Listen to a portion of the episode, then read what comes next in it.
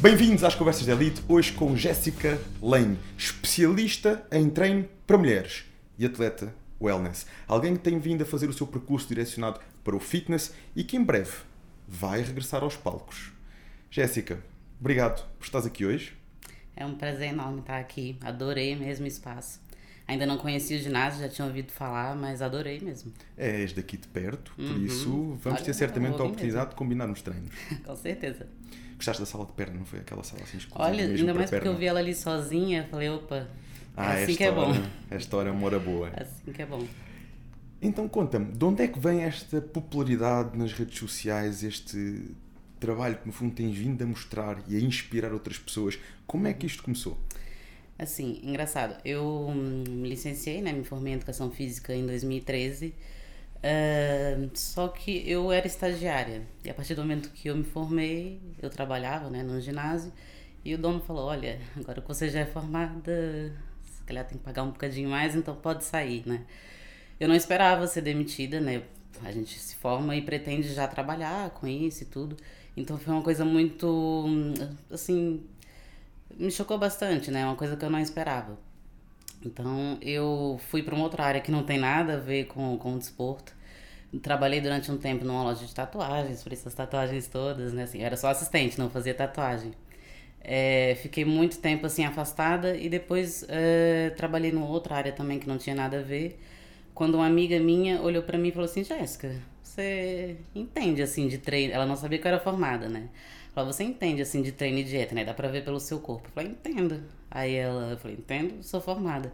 Ela, faz aí um, um plano pra mim. Falei, "Ah, mas como assim um plano? Na parte da, da nutrição ainda não tinha nenhuma formação, não tinha feito ainda nenhum curso, nem nada. Aí ela, vai lá, faz e tudo. Eu falei, ah, tá. Ela, vai, eu te pago. Eu, não, tá bom, então assim. Porque eu não tinha muita motivação mesmo, né? Eu falei, ah, tá bom, eu não trabalhava com isso há um tempo, eu já tava naquela coisa do tipo, eu me formei, mas. ah, mais um diploma pra vida, vai ficar ali só na parede, né? Não é isso que eu vou seguir na minha vida, talvez eu tenha feito o curso errado. Então eu fiz. Passado um mês, e eu até falei pra ela, tira uma foto, né? Vai que dá algum resultado. Ela, tá bom. Tirou uma foto. Passado um mês, ela teve um resultado brutal. Mesmo assim, emagreceu bastante, ganhou massa muscular. E eu olhei assim, eu, caramba, se calhar eu acho que eu sou boa nisso, Afinal, né? posso, posso investir. Aí ela, usei ela mesmo como cobaia. Ela foi falar para uma outra amiga. Quando eu fui ver, assim, da, da empresa que eu trabalhava, todas as mulheres já queriam fazer acompanhamento comigo, né? E umas eu tinha que ter um pouco mais de paciência, e eu era, assim, eu sempre fui muito disciplinada. Então eu passava essa disciplina, esse autoritarismo para elas também. Então teve umas que eu até perdi a amizade. Porque eu falava, não, você tem que treinar pesado, você tem que fazer dieta, você tem que comer assim. E ela, ah, mas eu não consigo. Eu falei, como não consegue? Ah, eu tô com fome. Não, mas tem que conseguir. E eu, assim, aos poucos eu fui entendendo que. É porque a minha maneira de pensar nunca foi muito parecida com a das mulheres. Tanto que eu sempre tive mais amizade com homens, né? Então aos poucos eu fui tendo aquela paciência e ver que se calhar eu era uma mulher diferente. Que eu, a facilidade que eu tinha pra dieta e pra treino não é como elas viam, né? E eu queria passar isso pra elas. Eu falei, olha, se eu consigo, eu sou normal, eu não sou menos nem mais mulher do que você. Se eu consigo, você também consegue. E então, é, fiz isso com várias amigas e tal, até que eu falei, não, quer saber, eu vou levar mesmo isso a sério. Aí parei um dia mesmo no trabalho, no meu horário de almoço, abri lá um notebook e comecei a fazer condições da minha consultoria. Comecei na cabeça, né? Escrevi ah, como é que funcionava, o que, que as pessoas tinham que fazer para me dar os feedbacks e tal. E anunciei, coloquei no Instagram, olha, faço consultoria online. Quem quiser me chama. E apareceu um, apareceu outro. Depois eu fui colocando fotos, né, daquela minha primeira amiga que teve o resultado do antes e depois. Ehm, e aí começou a aparecer, aparecer, aparecer. Só que durante um bom tempo eu conciliei um trabalho nada a ver com a minha área com essa parte, né? Com essa área da- das consultorias. E chegou um tempo que ficou inviável. Que eu tava dizendo mais nãos do que sim. Chegou uma parte que eu falei, gente, pera lá. Eu acho que eu tenho que viver exclusivamente mesmo para isso, porque eu sou boa nisso, as pessoas têm resultados e eu não posso me dedicar a tempo inteiro para isso. Então eu repaginei a minha vida inteira e falei, não, eu vou agora me dedicar mesmo a isso a 100%. Mas eu antes disso, antes de eu me entregar, eu quero fazer um teste comigo a 100%, ainda não me levei ao limite. Aí todo mundo falava, ah, Jéssica, compete, por que você não compete? Você tem um corpo tão, tão fixe e tal. Eu falei, não, competir, competir não é pra mim. Porque eu não queria ser julgada. Tipo, alguém dizer pra mim que eu sou boa. Eu olhava no espelho e falava, eu, acho, eu sei que eu sou boa, eu me esforço para isso. Né? Não quero que alguém chegue para mim e fale, olha, você tá boa, não tá, é melhor que aquela. Não quero competir. E eu durante muitos anos falava isso, não vou competir, não vou competir, não vou competir. E quando foi em janeiro de 2021, foi. Acordei assim e falei: a partir de hoje não faço mais refeições livres. Coloquei isso na minha cabeça. Aí coloquei na internet também, né? Quando a gente coloca, pelo menos depois as pessoas vão cobrar se a gente desistir, né? Falar, não vou fazer mais refeições livres e tal. Aí mandaram mensagem assim: Jéssica, não é assim, você pode fazer e tal. Eu falei: eu sei que eu posso, mas eu quero me entregar nisso a 100%. Você vai competir? Não, não sei. Talvez mais pra frente eu vejo. Passei um ano inteiro de dieta restrita, como eu nunca tinha feito na minha vida, sem doce, sem. Eu acho que eu só comi no Natal e nos meus anos eu comi também com os amigos, mas também não foi assim muito, só participei ali e tal. Só tirei dois dias para isso e não fiz mais nenhuma refeição livre. E então, quando foi em janeiro, é, um amigo meu que também é coach, em janeiro já de 2022, desse, um, desse um ano, ano depois. É, desse ano. Uh, eu falei com um amigo meu que também é coach e atleta profissional, que é o Charles, e falei para ele, Charles, olha, você acha que dá para eu competir? Ele olhou assim, deixa eu ver como é que tá a, sua, a pele, né, se tava fininha e tal. Ele, tá, mas traz um biquíni amanhã que eu vou te avaliar. Eu, tá bem, um biquíni sem... O bom é que eu tenho esse vídeo, porque eu vou comparar esse vídeo com hoje o resto da minha vida. Sem jeito nenhum para andar de salto, sem Sabe? Conta assim, muito tudo isso hoje em dia em cima do palco, conta, não é? Assim, o corpo é, a é importante, é? a sensualidade, mas eu não tinha noção nenhuma. Eu ando... Primeiro que salto alto não é uma coisa muito frequente na minha vida, né? Eu não, não gosto muito de andar de salto alto, não... agora tem que ser, né? Mas antes não. Então eu falei, olha, é, tá bem, trouxe biquíni e tal. Ele olhou assim para mim e falou, Jéssica, tá bom, mas você vai ter que começar a comer mais. Porque eu fiz um ano de dieta restrita, então eu tava muito magra. Eu tinha passado do ponto, literalmente. E a competição seria em abril. Uh, e ele falou pra mim, então, olha, você vai ter que passar a comer mais, vai fazer isso e isso. Aí mudou as estratégias todas. E a gente martelou bastante naquela questão do, do walking, né? Porque eu não tinha noção nenhuma. Comecei a ver vídeos de atletas profissionais e tal. E falou, olha, agora já é, coloquei na cabeça, porque tudo que eu coloco na cabeça eu tenho que ir até o fim. Eu coloquei na cabeça que ia competir e, e foi. Quando fez o walking, é as caminhadas, é, não fazias o, as cardio? poses. Não, as, as poses... Ah, da... o, o, as poses, a, a, rotina de poses. Exato. Okay, começaste a investir nisso. Aí comecei a fazer e hum, era, acho que era a pior parte. Porque eu sempre fui muito boa em treinar, dieta, passar fome para mim, tudo bem também. Agora, para mim, foi mesmo pior. Mesmo pior. Eu tive muita ajuda dele, tive muita ajuda também do meu companheiro. E era uma coisa assim que me transformou, porque foi aí que eu fui entender verdadeiramente a essência dessa categoria, que é a categoria wellness, que hoje eu sou apaixonada mesmo. Hoje eu penso mesmo em algo mais grande, assim, eu penso no Olímpia, penso em algo mesmo. Agora, agora que eu tô nisso, eu não quero recuar, agora é só subir. E então competi em abril, no, na, no, na competição de iniciados da IFBB. Diz-me uma coisa, Jéssica. Hum. Tu, neste período, desde aquela altura em que fizeste a tua formação, até hoje, tive, continuaste sempre a treinar, mesmo quando tiveste outros nunca trabalhos? Parei. Nunca paraste de treinar? Parei, nunca parei. Okay. Pra, o máximo que eu fiquei sem, é, sem treinar, mesmo parada, parada, foi quando eu tive Covid. Foram 15 dias, mas porque eu não podia mesmo, porque senão e quantos anos de treino estamos a falar? Há 15 anos. 15 anos. Começaste com que idade a treinar? Com 15. Com 15 e desde aí nunca, nunca mais paraste? Parei, nunca 15 anos de treino consistente, entre mesmo estando fora da área, em casa, entre treinar no ginásio, mas nunca parei. Muito bem. Nunca parei. E isso, aliado à parte da alimentação, que eu já vi que és muito disciplinada na alimentação, uhum. para mim é nunca o, foi problema. É o que te faz manter tão bem condicionada durante todo o ano? Ou achas que há mais algum fator aqui que tu também consideras importante? Não, é assim, o meu corpo mudou totalmente mesmo quando eu levei ele ao extremo. Porque até então eu era aquela pessoa, fazia dieta, mas me dava prazer de comer alguma coisinha quando eu queria. Ah, tem um bolo aqui, toma, eu comia. Hoje em dia não, não tem essa. As pessoas já sabem que não podem me oferecer coisas porque eu não vou comer. Elas já olham para mim e falam: "Ah, você nem vale a pena". Isso aí oferecem para os outros. Porque eu não como mesmo, é tipo, é cena minha, eu não não sinto nem necessidade nem vontade. Quando eu tenho vontade, eu como e passou. Tipo, por exemplo, uma coisa que eu, se calhar, como uma vez por ano, gelado. Gelado é uma coisa, como uma vez por ano, passou a vontade, não como mais. É uma coisa assim que é, não tem aquela tentação do doce. Já tive, já fui do tipo de pessoa assim, de comer chocolate sempre depois do almoço, de ter que toda vez no almoço tomar um é, Coca-Cola com açúcar. Eu já fui esse tipo de gente, já. Então eu já passei, já, já vivi tudo, por isso é que hoje em dia eu entendo as minhas clientes. Quando elas falam, ah, é difícil largar isso, eu falei, eu sei que é difícil, mas eu consegui e eu não fiz nada de especial. Eu simplesmente coloquei na minha cabeça que não ia fazer. Acho que é como qualquer outro vício, né? É, o, o açúcar é um vício, está mais do que provado, Sim. não estou aqui a dizer nada de novo. E aliás, o processo de desintoxicação do açúcar também tem efeitos no nosso corpo. Uhum. Nós estamos habituados a comer um chocolate todos os dias. Quando Sim. tiramos o chocolate, aquilo parece que é o fim do mundo. E chega aquela hora e se não comer o ah. chocolate, parece que nem consigo, a minha cabeça não para.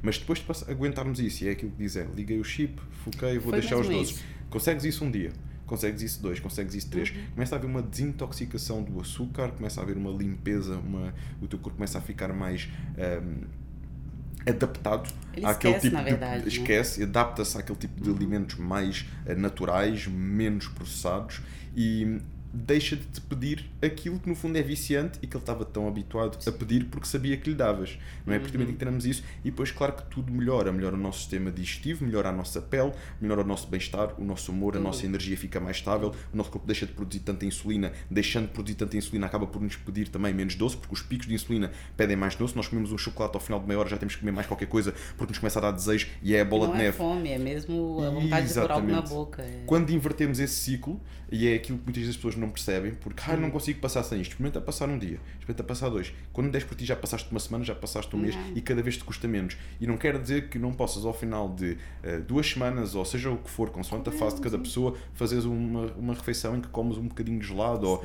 ou que seja uma vez por semana.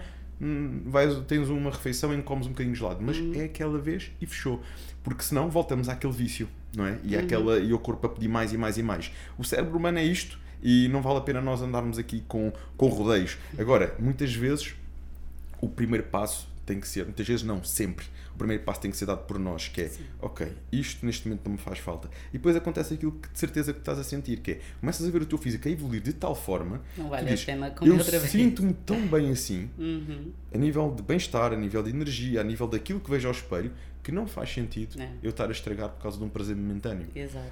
E muitas vezes é isto que depois que nós, com o mindset de atletas, conseguimos ver porque já uhum. experienciámos várias vezes uhum. e que nem sempre é perceptível pela pessoa do senso comum, digamos assim. Sim, sim, sim. E é por isso que também com a pessoa do senso comum, e certamente que deves ter algumas dessas estratégias, tem que ser feitas estratégias diferentes, sim. um processo diferente de adaptação, de ir inserindo novos alimentos, uhum. de ir uhum. saciando, e a pessoa sentindo-se saciada com novos e bons alimentos, como as frutas, como as gorduras saudáveis, vai ter menos desejo de doces. E isto leva-nos aqui para outro ponto, que é que estratégias tu consideras fundamentais para o sucesso que tens conseguido com as tuas atletas?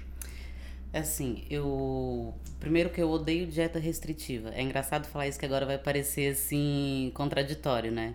Porque eu quando falo que odeio dieta restritiva, é porque eu odeio, por exemplo, eu todos os dias, é um exemplo, como pão com leite, uma fatia de queijo, e de repente alguém chega e fala, olha, a partir de agora você vai comer é, não sei quantas gramas de nozes, um iogurte assim, assim, assado, com arroz preto do Japão. Isso para mim não, não faz sentido nenhum. Acho que a pessoa tem que fazer uma dieta dentro daquilo que ela gosta de comer, com algumas adaptações. O que, é que falta na sua alimentação hoje em dia? Ah, falta proteína, então vamos acrescentar um pouco mais de proteína. Ah, falta frutas. Frutas, tem gente que não come vegetal. Começa a comer mais salada, mais legumes, verduras e é acrescentar, é modificar, né, assim, mas não é mudar totalmente, é ajustar, né, é o que eu costumo fazer. Então eu sempre pergunto para a pessoa o que, que ela gosta primeiro. A pessoa, ah, eu gosto disso, isso, aquilo. Depois eu falo, olha, a sua alimentação falta isso, isso, você pode continuar comendo isso. Não, eu não costumo retirar nada do que a pessoa come, é engraçado. É, ela come exatamente as mesmas coisas, mas a gente ajusta. Eu falo, começa a comer um pouco mais de fruta. Aí a pessoa começa, nossa, mas agora já é muita comida. Agora parece muita comida, mas porque você colocou mais quantidade de coisas mais saudáveis e menos calóricas. E reduzimos um pouco as outras, não é? Exato. Teve uma cliente minha que ela mesma falou, você, nossa, Jéssica, mas é, 100 gramas de arroz é muito. Ela não tinha muita noção porque não pesava os alimentos, né? Eu falei, não é muito, mas como você está comendo muitos vegetais também, e muitas frutas e tudo, te dá mais saciedade, mas se eu te colocasse aquelas mesmas calorias em pizza, por exemplo, você nem, né, já não era muito, já não parecia muito. Aí lá, ah, pois é, é verdade. Chegava uma fatia, se calhar. Uhum, por aí. É, é, uma fatia deve ter o quê? 150, 170 calorias, por aí? O pessoal não tem bem noção de, de, deste, de do que significa estas mudanças alimentares. Uhum. Porque uma coisa é nós, se calhar até estamos, ficamos amanhã tudo em junho, saímos de casa nem comemos, ou bebemos um galão, vamos para o trabalho. Come, come, Depois quando comemos ao almoço vai uh, uma pizza, ou vai um, um pão com, com com os molhos e com não sei o quê, e ao jantar vai. Isto o que é que significa? Estamos a comer menos vezes, mas comidas altamente calóricas e processadas. Exato. E por outro lado. A pessoa não fica saciada com isso. É, não sacia, dá-nos aquele desejo constante de comer mais e mais. Mas uhum. por outro lado, quando nós conseguimos olhar para, para, para o plano alimentar, ok? Uhum. Vamos substituir isto por uma porção de arroz com alguns legumes, alguns vegetais, uma, um, uma carne magra, uhum. peixe, Aqui ao lanche vamos meter também uma porção. Parece muito. Meio da manhã, vamos fazer um pequeno almoço equilibrado, vamos pôr aqui uns ovos, ou vamos pôr uma fatia de pão integral, uhum. ou, ou, uma aveia, o que for. E aí a pessoa começa, puxa, estou a comer tanto, eu assim vou ganhar peso. Não sei, não provavelmente vai. não vai. Não vai. Porque está a comer limpo, está a comer com qualidade. E são alimentos com uma digestão completamente diferente do nosso corpo, não é? Uhum e que o corpo usa para quem treina é diferente. Aquilo que você come vai te dar energia para treinar. É isso que às vezes assim, é porque as mulheres elas são muito ao extremo, ou comem de menos ou comem demais. E às vezes eu falo, olha, você não precisa restringir tanto, porque como é que você quer treinar pesado, ganhar massa muscular se você não come? Você precisa comer, mas é comer saudável, é comer a quantidade que vai te dar ali um suporte calórico, né, para fazer um bom treino, um treino bem feito. Para se você colocar ali um agachamento pesado nas costas, conseguir fazer sozinha, sem ajuda de ninguém e falar, consegui, me superei, fiz e me alimentei bem e não engordei. Porque é para isso. E isso é né? é meio caminhado para o nosso metabolismo disparar, para o nosso Exato. metabolismo continuar rápido. Muitas vezes as pessoas deixam de perder peso porque comem de menos. Uhum. Tem que haver esse equilíbrio que é uh, o facto de comermos muito pouco e funciona, funciona bem uh, quando restringimos durante algum tempo, uhum. mas estivermos constantemente, durante vários meses, durante 3, 4, 5 meses, com uma restrição calórica muito grande, pode ter o efeito inverso, que é o nosso metabolismo vai começando ao longo do tempo a abrandar. Uhum. Isso é preciso também perceber que há alturas em que é preciso aumentarmos um pouco as Exato. calorias, de, de, preferencialmente de alimentos de qualidade, uhum. mas aumentar as calorias, dar aqui uma certa, um certo, eh, uma certa descontração ao nosso metabolismo, é, um estímulo diferente, não é? De vez em quando conseguir dar aqui um estímulo diferente para impactar o metabolismo e ele uh, ativar. Ou seja, isto até por vezes funciona bem com a refeição livre não é? Que Sim. pode ser feita consoante cada pessoa, uma vez por semana, ou duas em duas semanas, ou se for um atleta de competição, se calhar uma vez por mês, uhum. mas pode ter um efeito interessante, não é? Que é acelerar o metabolismo depois de um período de restrição calórica muito acentuado, Sim. ali uma refeição em que comemos algo mais calórico e vamos dar um estímulo no nosso metabolismo. Agora, tudo isto tem que ser uh, percepcionado não é? por quem percebe Exato. e adaptado para cada pessoa. Uhum. Mas disseste-me que estás em preparação. Sim. Podemos revelar então a prova que vais fazer? Sim. Ou é segredo? Não, não, não é segredo. Assim, na primeira competição eu fiquei nessa do segredo e depois eu falei, ah, quer saber? Não vale a pena, né? Pra quê? Eu não sou assim tão importante. E mesmo os atletas mais importantes, eles mostram, o pessoal gosta de Mostram a jornada, as pessoas gostam do gosta, percurso. Exatamente, inspira pessoas, né? Completamente. Porque eu, eu tava muito preocupada com as adversárias e esquecendo do público que gosta, que se inspira e que vê em mim algo, talvez um começo, né? Pra, pra quem gosta. Olha, Jéssica, vou, então... vou, vou partilhar contigo uma coisa, já que estás a falar nesse assunto eu já competi várias vezes e como júnior sobretudo comecei o meu percurso como júnior como uhum. turismo júnior e praticamente todos os anos que eu podia competir eu competi desde os meus 17 anos dos meus 17 aos 23 competi todos os anos menos um uhum. e, e, na altura eu focava muito como é que os meus adversários estavam a evoluir não, o gajo está grande eu tenho que ficar maior e, dava-lhe pesados tudo isso é muito giro uhum. e às vezes dá-nos até motivação mas eu posso dizer que hoje, atualmente, estou em preparação e se calhar ainda nos vamos encontrar na mesma prova. É? Boa.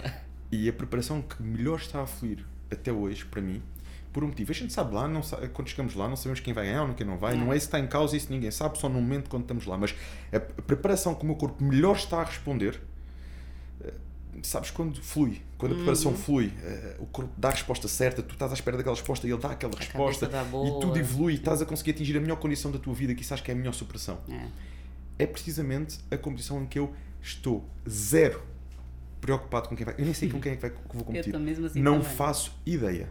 Nem sequer quis saber. A única pessoa que neste momento me preocupa hum, é o meu espelho, a minha evolução. Uhum. Entendes? É eu olhar para o espelho e dizer, não, isto está no caminho. Estou a evoluir. Estou a progredir. Pá, quando chegar lá, eu só tenho que estar com a consciência que dei o meu melhor. Uhum. Eu acho que isto acontece com muitos atletas. Às vezes fo- focam-se tanto nos adversários e como é que este está e como é que aquele está e, e vou tentar subir peso ou, ou descer peso para não ficar na categoria de A ou de B. Dar o nosso melhor. Eu Exato. acho que isto é o o mais mágico de- deste desporto, é realmente a superação. Sim. Pararmos o nosso corpo ao limite e superarmos. Não, também penso bastante assim. Porque nessa primeira experiência que eu tive, eu tava naquela, tipo, já ganhei. Tava mesmo, já ganhei, do que depender de mim. E tipo assim, não é eu que decido isso. Não sou eu, né? Tem lá é, juízes, tem uma, é, pessoas que vão me julgar e que aquilo pode correr muito bem, como pode correr muito mal. E mesmo que eu esteja muito bem um dia antes, no outro dia pode mudar tudo. Então é assim.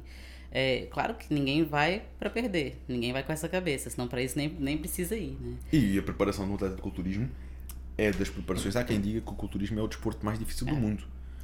E eu assino por baixo. Porque tu levas o teu corpo ao limite. Exato. Ninguém consegue estar muito tempo numa porcentagem de gordura tão baixa como um culturista. E outra, fazer a vida normal. E fazeres a vida normal. Eh, e não podemos esquecer disso, eh, que é o, o ponto que. A sensação que é nós vivermos, fazermos o nosso dia a dia com uma porcentagem de gordura tão baixa. Eu acho que muito pouca gente, um núcleo, que são aqueles que competem e que vão ao mais alto nível, sabem essa sensação. Que o nosso corpo começa-se a defender de todas as formas e feitios, eh, começa a querer conservar energias, começa-te a, a dar um, um cansaço extremo porque o corpo começa a pedir a branda, Uhum. porque eu já não tenho mais onde tirar, não podemos queimar mais, porque senão tu desapareces. O, o, o primeiro ponto eh, que, o, que o corpo humano eh, privilegia é a sobrevivência Sim. sobrevivência e só em segundo lugar reprodução e por aí fora. E quando nós pomos em causa a nossa sobrevivência, que é levar o corpo a uma porcentagem de gordura tão baixa, tão baixa, tão baixa que ele, ui, o que é que está a acontecer aqui? Há todo um conjunto de mecanismos que o nosso corpo começa a despoltar, eh, física e psicologicamente, para, ui, come, come, senão alguma coisa vai acontecer. E não é? então não dá. Desde o, o descanso à noite, eh, o descanso Sono. deixa de ser tão profundo porque o teu corpo entra em modo alerta, É. a tua atividade durante o dia, o teu corpo começa-se a defender e a tentar abrandar o ritmo, se- sentindo por vezes um cansaço muito acentuado, Uhum. eh, a, a energia para os treinos, e nós temos que mesmo assim conseguir isso. Fazer Energia para os trabalhar treinos, e trabalhar, fazer a nossa rotina, o nosso dia a dia, o apetite que começa a, a disparar, e nós mesmo assim temos que conseguir encontrar estratégias para manter, manter-nos bem durante o dia. Uhum. E isto, só quem passa é que realmente sabe. É verdade. Assim, até que eu costumo dizer, porque o nosso corpo ele não sabe se a gente foi sequestrado ou se a gente vai para uma competição Ah, de culturismo. pois. Ele não sabe por que, Não que você está em dieta restrita ou por que, que você está com fome. Ele não sabe. Ele só sabe que ele está numa situação extrema e que ele precisa resolver aquilo para sobreviver. Porque aquilo é uma situação, entre aspas, de quase morte, né? Uma situação, é, uma percentuagem de, é, de gordura tão baixa que você não pode nem passar tanto tempo ali. Não dá para passar muito tempo com aquele percentual de gordura. Né? A gente sabe que não dá. Não, tal Tanto que um culturista, ele só é daquele jeito no palco. Fora do palco, você olha assim, numa praia e tudo. É aquela mesma pessoa que subiu ali. Acho engraçado que tem gente que me manda assim, vê o meu perfil, manda mensagem e tal, mulheres mesmo, e fala: Ah, Jéssica, eu queria ficar. O meu objetivo é assim, ficar com o corpo definido, mas não tanto como o seu. Olha, como Fica o meu, descansada. eu só consegui naquele dia. Não, porque repara, Porque e, não é assim. isso é, é um ponto importante aqui, que é aquela definição que apresentamos em cima do palco, nós conseguimos apresentar aquilo pá, durante um, dois, três dias, não é? É, Porque aquilo até exige alguma desidratação antes das provas. sim, sim, sim. A partir do momento em que o nosso corpo hidrata, nós podemos ter um, um físico incrível. Uhum. Um físico de criar impacto na praia ou em qualquer outro lado. Uhum. Mas não com aquela definição. Aquela definição é preciso perceber que aquilo é para o palco, é para aquele momento Exato. e não é possível ficar ali muitas horas naquela condição. Exato. Aquilo já requer um trabalho de definição muito grande, Uhum. mas depois ali, aquelas últimas horas, aqueles últimos dois, três dias, há um ajuste, há uma redução da água, há um, um ajuste de coisas que ajuda a pele ainda a encostar mais, que nós não podemos ficar assim muito tempo, porque nem seria saudável ficar assim muito tempo.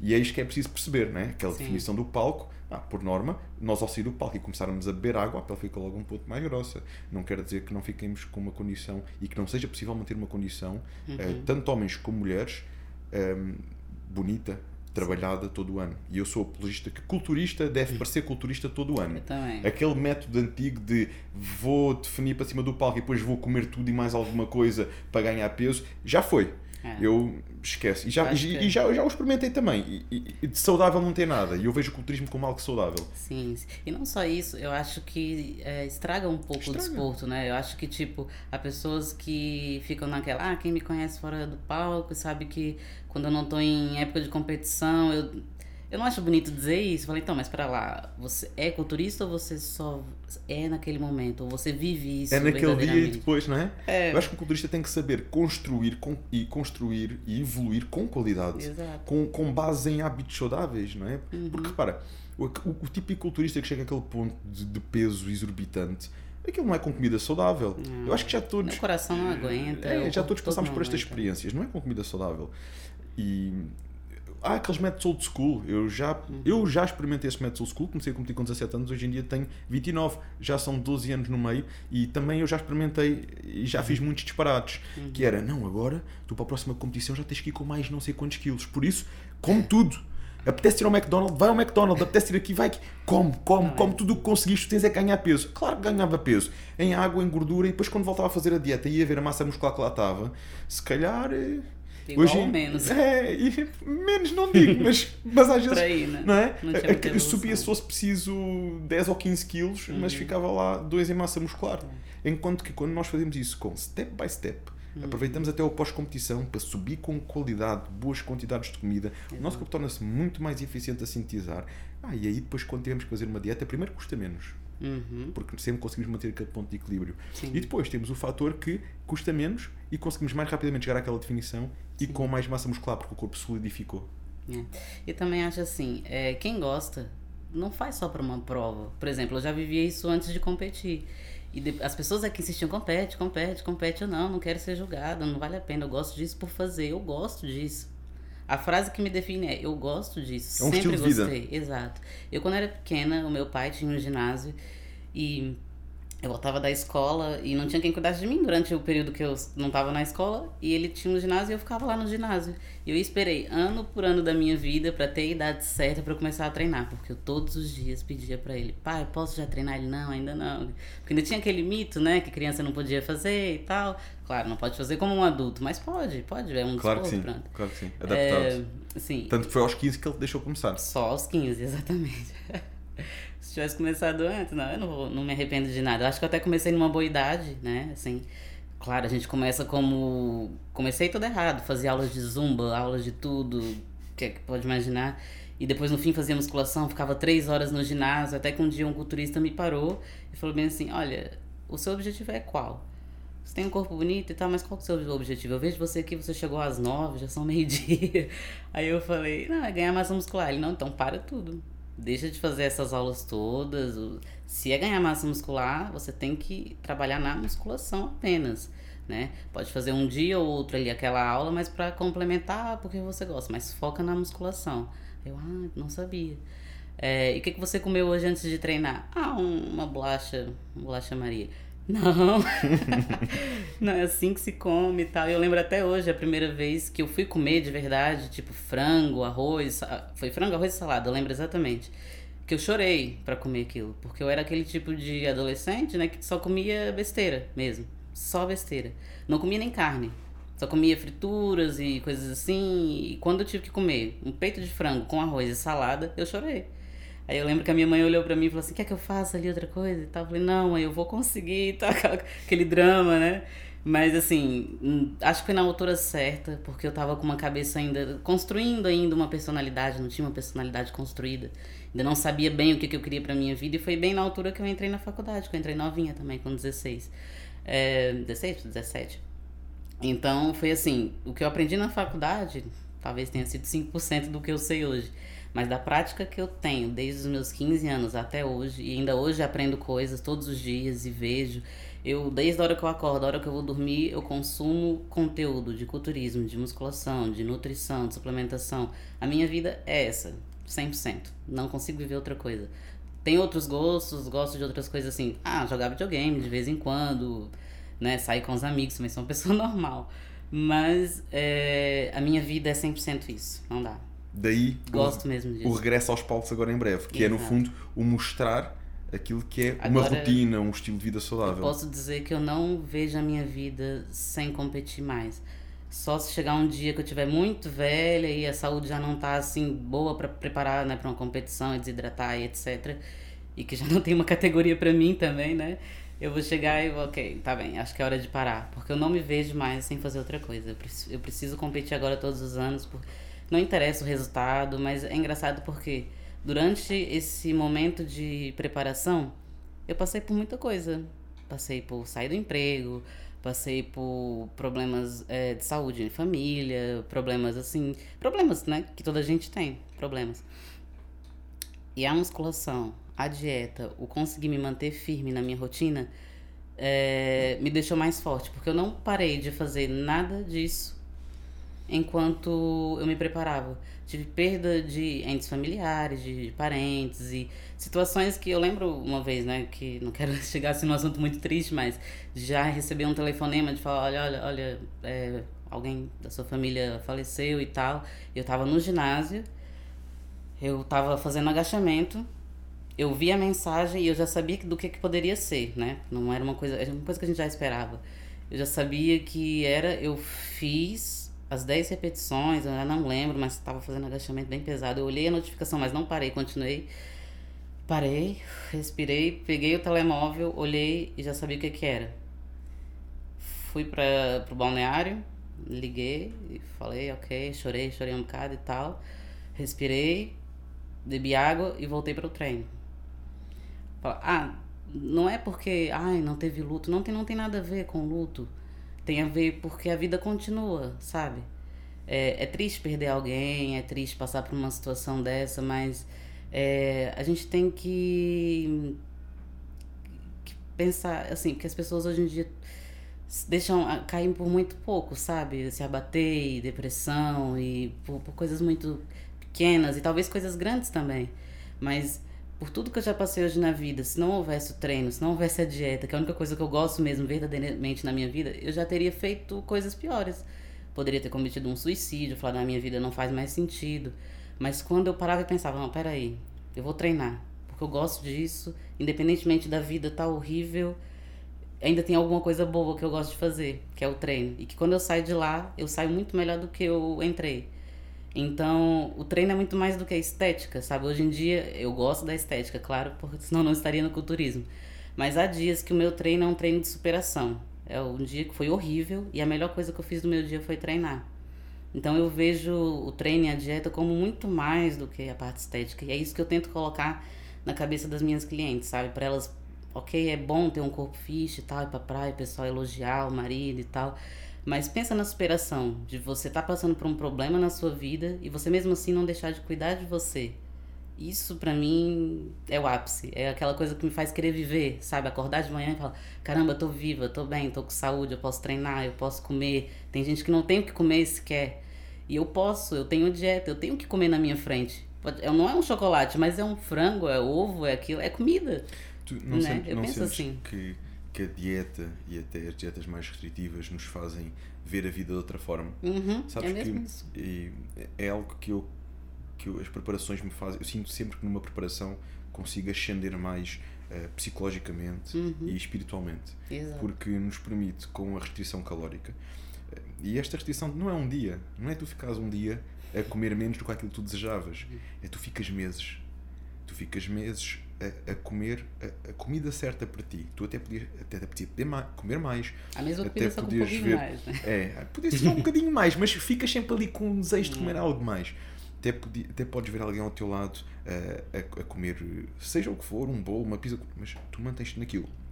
E sabes, quando nós nos afastamos da, da, da- se nós estivermos constantemente a comer uma pizza, doces, bolos, o que for, comida, o comfort food, Uhum. Nós não, não nem nos damos ao trabalho de pensar eh, nas pessoas que não o comem. Não, não, tá, desce-me como, tipo, é uma coisa está ali acessível, fácil de ter, eu quero como, não me vou preocupar. Mas quando tu consegues abstrair disso e seguir um plano limpo, restrito, ehm, nutritivo, tu começas a ver de outra forma a vida. Tu começas a perceber que, eh, por vezes, tens que saber dizer não para chegares a um resultado. Tu começas a ver que se tu sentes aquilo, então imagina aquelas pessoas que ficam dias inteiros sem comer porque não têm possibilidade, É falo. ehm, muitas vezes em países em desenvolvimento, Uhum. e, e isto começa-te a fazer ver a vida de outra forma e a valorizar a comida de outra forma. Eh, f- Faz, faz-nos crescer eh, espiritualmente e É psicologicamente. exatamente isso. Porque não, não. Sabes aquela sensação de nós. eh, quando estamos numa, numa festa e comemos tudo, não quê, nós não nos preocupamos com nada, estamos a comer, queremos é comer e conviver. E quando nós entramos neste percurso de, de dieta, semana após semana, mês após mês, começa-te a vir uma certa clareza, começa há uma desintoxicação clara de tudo o que é excesso de açúcares e doces e hidratos, uma regulação do teu sistema hormonal, aquilo que falámos há pouco, os níveis de insulina que baixam, e começas a ter uma perspectiva diferente da vida e a, a ver de forma diferente. Uhum. É algo que eu noto preparação para para- preparação e que vai para além da evolução do nosso físico. Uma preparação e muitas vezes as pessoas pensam. Aliás, no outro dia mandaram, mandaram uma mensagem que dizia: David, é engraçado que os teus podcasts fazem-me perceber uma coisa: que culturistas não são só pessoas com músculos, são pessoas com músculos e cabeça. Uhum. Porque eu precisamente tento trazer aqui eh, pessoas com histórias e pessoas que mostram esta parte para além daquilo que as pessoas veem em cima de um palco ou para além daquilo que as pessoas veem na- nas fotos, seja do, de um modelo de fitness. É o percurso, é a jornada e é isto que tu dizes que é o gostarmos da jornada e envolvermos com ela. E isto requer muita maturidade, muita força psicológica para se chegar àquele objetivo. Aliás, o nosso corpo reflete a nossa mente. né? Eu, eu posso dizer que eu mudei mesmo como ser humano depois disso. É, hoje em dia eu tenho coragem de tomar atitudes que antes eu não conseguia. É, por exemplo, a que eu tive agora recentemente de falar, larguei meu emprego e quero viver exatamente disso. Ah, mas você fez algum plano? Não. O meu plano é viver daquilo que eu gosto, porque se eu for, se eu fizer aquilo que eu gosto é, a 100%, se eu fizer com gosto, eu vou ser bem sucedido. O sucesso ele vem depois, né? Ele é uma consequência, na verdade. Eu não tenho que pensar em primeiro ser bem sucedido e depois fazer o trabalho. É primeiro trabalhar e depois o sucesso vem. Então, assim, eu não sei se um dia vou ser uma atleta profissional, Olímpia, alguém que tenha alguma certa fama, mas não é fama que eu procuro. Eu procuro é, que as pessoas possam ver a minha história, possam olhar pra mim e falar, falar caramba, é, eu tava muito mal por conta de qualquer situação que aconteceu na minha vida, mas eu vi a Jéssica treinar e lembrei da história que ela contou da, da situação da família dela, que ela perdeu um parente, que mesmo assim ela continua a treinar, porque é isso. É, a gente não é só forte de músculo, né? É uma, é uma fortaleza mental mesmo. Mesmo quando veio essa situação do Covid. Eu treinei todos os dias na minha casa, com o que eu tinha. Eu colocava meu companheiro nas costas e agachava. Eu fazia mesmo assim. É... Falei, não vou deixar de treinar. Eu não vou ficar sem fazer dieta. E fiz dieta também. Falei, eu vou fazer exatamente tudo o que eu faço, seja no ginásio, seja em casa, seja onde for. Porque eu gosto disso. Não é porque agora estamos na pandemia que eu vou deitar e chorar e falar, meu Deus, nunca mais vou sair de casa. E porque fazes por ti, Jéssica. Fazes por Exato. ti. Porque esse é o ponto, não é? É nós fazemos por nós. Porque nós queremos evoluir, porque nós gostamos daquele estilo de vida e nos sentimos bem com ele. Exatamente. E isso é, é o principal motor para os resultados e para um dia seres profissional, ou seja o que for, é? É nós gostarmos. Tudo o resto vem com o tempo, com a maturidade, com a tentativa, a experiência, acaba por acontecer. E com isto, nós chegamos a dizer que competição é que vais fazer. Pois é, da competição. Pronto, vai ser então agora na UABA, do Hércules Olímpia, em dezembro. É, é a primeira vez, assim, que eu vou competir no... É uma competição grande, mas antes eu tinha uma cabeça muito pequena do tipo, não, eu vou numa competição pequenininha aqui, só pra ver como é que é. E as pessoas falavam pra mim, não, vai logo numa grande, né? Eu falei, não, mas lá vai ter pessoas muito mais experientes do que eu. E eu tinha muito medo. Só que esse medo, depois dessa outra competição que não correu muito bem, eu falei, quer saber? Não interessa quem vai estar lá, se é melhor, se é pior. Interessa é que eu vou estar com os grandes, que eu sou grande também porque eu me sinto. entende? Que eu posso mesmo chegar lá e me superar e que seja o qual for o resultado, só de ter da hora que eu decidi competir até o fim e na hora que eu descer daquele palco, seja com medalhas ou não, eu vou saber que eu consegui, eu cheguei lá, eu fiz o meu melhor. Porque eu acho que para mim vergonha não é perder, vergonha é se eu desistisse na última hora, se eu falasse, ah, não, não quero, tô com medo. Acho que vergonha seria se eu fizesse alguma coisa, pronto, matasse, roubasse para isso, mas não faz sentido nenhum. Então, para mim, é superação. Seja qual for o resultado, eu vou para me superar e vou para o próximo ano. Enquanto eu tiver saúde, enquanto eu puder, eu vou fazer isso da minha vida mesmo. Então estás neste momento a pouco mais de 10 semanas É. da competição. Hoje já recebi do meu coach as novas estratégias, até fiquei assim um pouquinho nervosa, né? Mas aquela, aquele nervosismo bom, assim, de saber que, caramba, vou ter que me esforçar mais. Ele até colocou lá uma frase, ele, ó, a brincadeira começou. E é mesmo isso que eu quero, é tipo, ahn, tá cansada, ter que trabalhar e tudo, e falar, caramba, fiz o meu dia, mas não deixei de treinar, não deixei de fazer meu cardio. Não comi, mesmo que eu queria comer alguma coisa fora da dieta, na minha casa não entra, por isso. Isso é meio caminho andado, é uma estratégia de sucesso. Uhum. Eu falo para as pessoas.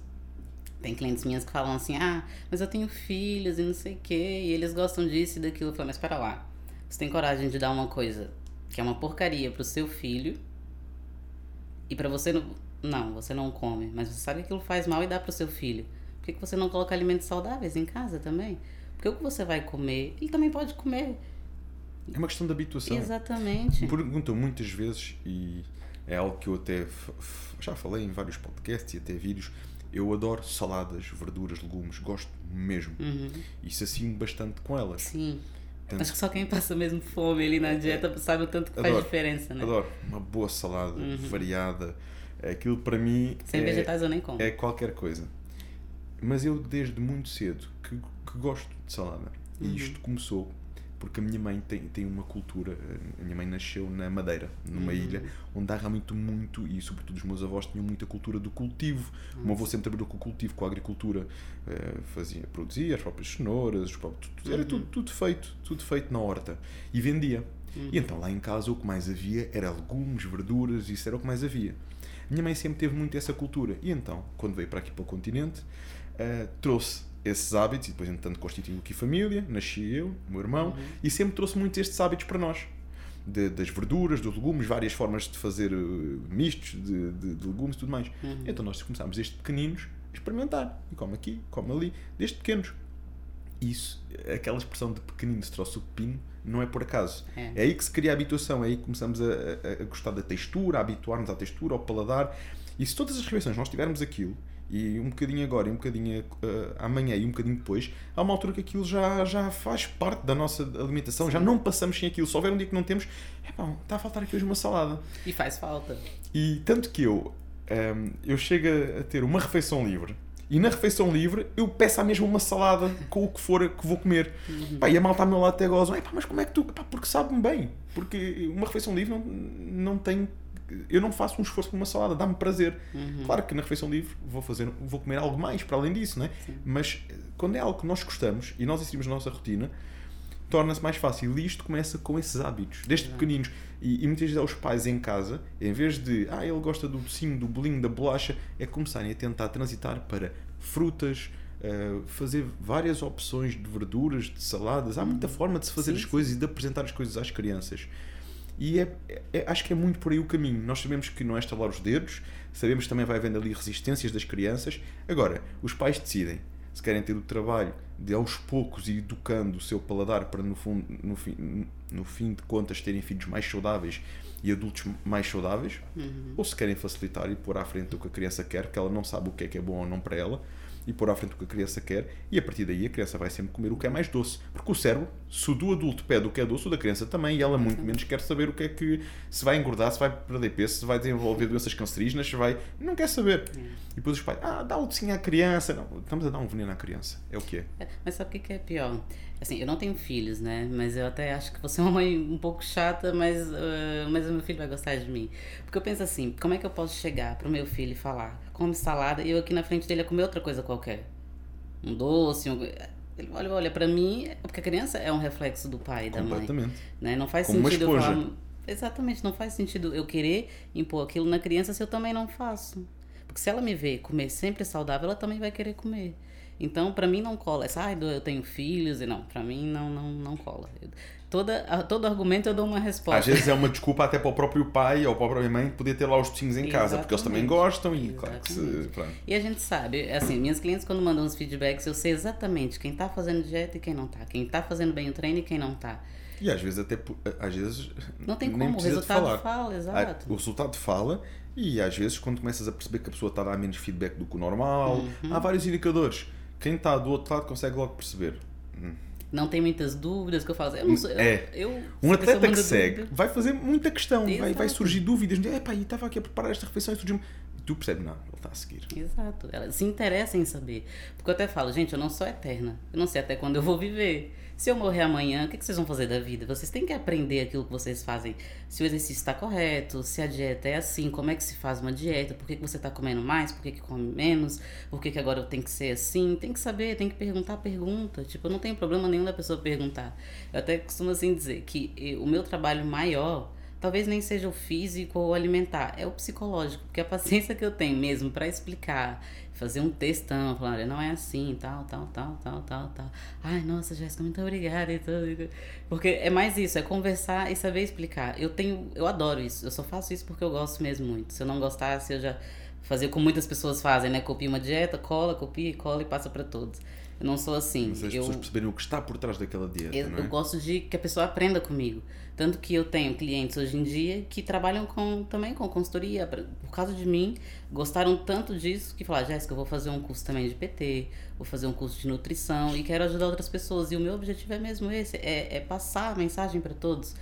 Se eu pudesse, que pelo menos ali na minha cidade, do Barreiro, toda a gente fizesse dieta e treinasse, eu já era feliz. Não precisa ser o mundo inteiro, mas se a diferença que eu fiz foi passar de pessoa para pessoa e as pessoas começaram a se interessar no treino e na dieta, não é para viver como culturista, mas gostar de ter uma alimentação e um hábito saudável, para mim já valeu. A vida já valeu a pena. Então, e recebeste aqueles ajustes do teu treinador, que dizia agora a brincadeira vai começar. Uhum. Exato. Que ajustes são esses? O que é que vamos mudar aí na alimentação, no Então, treino, assim, na O que, que suplementação? acontece? Da outra vez que eu competi, eu não tinha ninguém. Como eu falei, eu, eu fiquei um ano em restrição por conta própria. Em janeiro é que eu fui procurar o meu coach, né, pra, pra me preparar. Ele, coitado, ele só viu que já tava mais ou menos pronto e falou: Não, Jéssica, come mais, come menos, treina assim. O treino tava muito leve, entre aspas. A gente começou a fazer um treino mais intenso. Eu me distraía muito também, telemóvel e conversas e eu assim, eu gostava de treinar, mas ainda não tinha aquele mindset de atleta. Hoje em dia eu, eu entendo que o meu treino é como se fosse o meu trabalho. Eu tenho que estar focada, concentrada e a hora de treinar é hora de treinar, hora de conversar, hora de conversar, hora de distração é hora de distração, tem hora para tudo. E eu não tinha muito isso. Eu como a maioria das pessoas que vão para o ginásio era mais uma coisa social, treinava. Sabe- Sabes que isso, eh, eu identifico muito nisso, porque Uhum. as pessoas nem sempre compreendem. Eu dou treinos, eu estou no meu ginásio, eh, toda a gente me conhece e quando eu estou eh, a treinar, eu não sou o David do dia a dia que está a dar treinos, que está a explicar, que está. não, eu estou a treinar e, e é do género. Este é o meu Uhum. momento. comigo. Não falem comigo, este é o meu momento. Levo muito a sério o momento do treino porque eu quero ir ao limite. Eu estou ali não é para pa, pa treinar fofinho. Exato. Eu estou ali é para dar tudo. Eu tenho que chegar ao, ao final do treino com a sensação que não tudo o que eu tinha para dar ficou ali, não podia ter dado mais. E essa sensação tu consegues com um compromisso com o treino, levando como é o meu trabalho, é a minha profissão e eu tenho que ser o melhor. Uhum. Quando nós vamos para lá e para a conversa com um e para a conversa com outro, está tudo bem para a pessoa do senso comum, do dia a dia, que quer fazer o seu percebem, né? treininho, conversar e tudo mais. Agora, para um atleta que quer levar o físico ao limite, quer evoluir mais do que qualquer outro, o caminho é outro. É a mesma coisa, por exemplo, um jogador de futebol tá ali durante uma partida, alguém chega ali no meio, para, pega a bola, é exatamente a mesma coisa. Atrapalhar um treino de um atleta é exatamente a mesma coisa. Se as pessoas começarem a passar isso para um outro desporto, faz mais sentido. Né? Mas é assim igual, tanto que hoje em dia eu treino num horário mais à noite. Na verdade, quando o ginásio está fechado, tem essa liberdade É de estar eu. lá, graças ao dono. Mas eu é logo de madrugada. É, não, pra mim, ou tem que ser muito cedo ou muito tarde, mas eu prefiro mais muito tarde mesmo, assim. Já não sei, já me habituei. Então, é horário que não tem ninguém, tá, tem ali duas ou três pessoas, mas que já entendem que também é naquela. Ou conversam entre eles, ou não conversam comigo ali durante aquele momento, porque já entendem.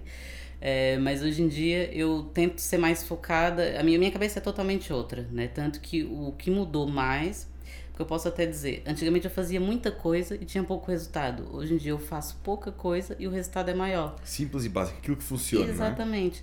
Como eu falei, no, na da outra vez, eu fiz um ano de dieta restrita. É, e quando eu fui falar com, com o meu coach, ele falou assim: Não, Jéssica, é, tá muito restrita, pode comer mais e tal. Só que assim, o que deu para fazer é o que deu para fazer dentro do período que a gente tinha ali de janeiro para abril. Dessa vez, em abril, é, já falei com outras pessoas, além do meu coach, que eu mantive com ele como treinador, mas só na parte de treino. Depois eu falei com um coach muito conhecido lá do Brasil, que é o Adam, não sei se você já ouviu falar, o Adam Abas. Ele já foi coach da da Angela Borges, de vários atletas assim hoje bem famosos no, no culturismo, e ainda é. é. Falei com ele e falei com a. Ele tem uma equipe, na verdade, trabalha com ele. ele. A mulher dele é nutricionista, uma fofa, Aline. E ela também cuidou da minha parte da alimentação, ela me ensinou a começar a comer mais sem medo, que eu tinha um medo de comer, né? Também fiquei tanto tempo em dieta restrita. Ela falou: "Não, Jéssica, vamos ganhar mais um pouco de volume, né? Você precisa comer mais" comi mais, mas nunca tinha feito assim um booking de verdade na minha vida, que uma coisa é comer besteira, outra coisa é fazer um booking com a sério. com comida. Exatamente. Fizemos um booking muito bem feito, ganhei 5 quilos mesmo assim, com pouquíssima gordura e para mulher é bem difícil, né? Consegui fazer isso e agora que ele começamos assim oficialmente a preparação, ele falou, começou aqui agora a coisa séria.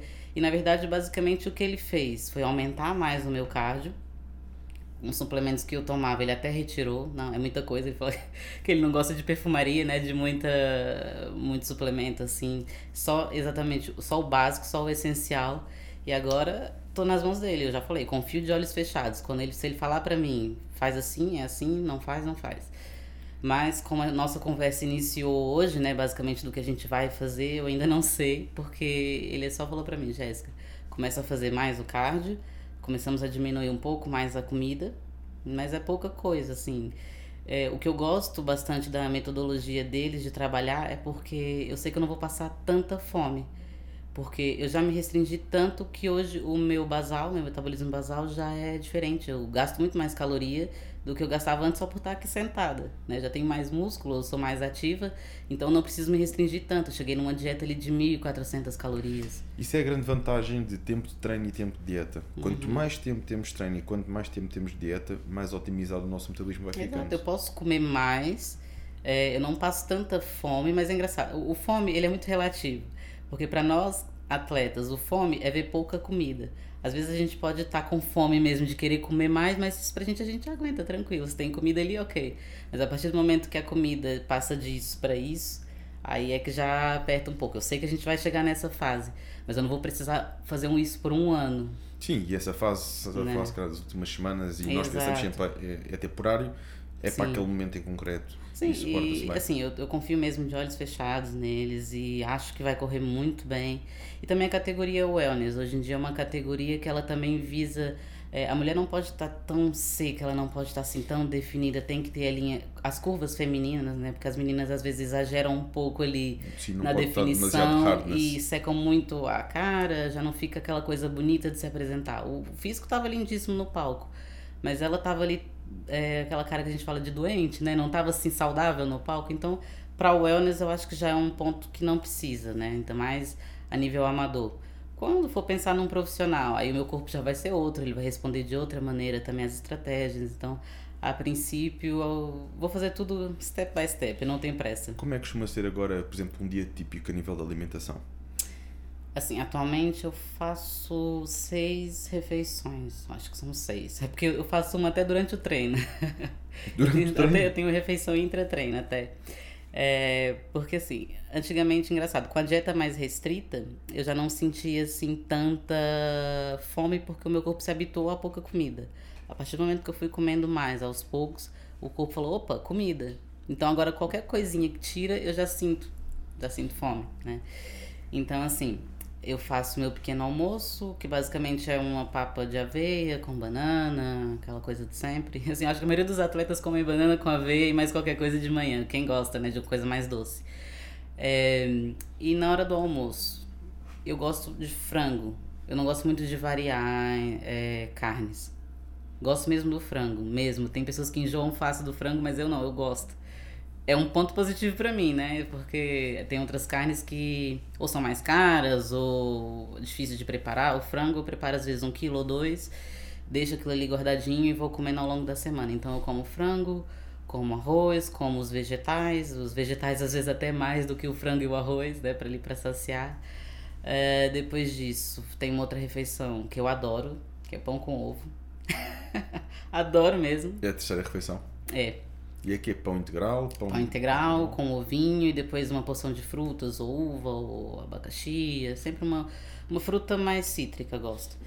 Depois disso, aí eu faço uma refeição do. É que é o lanche. O lanche, deixa eu me lembrar aqui. Deu branca agora. Mas...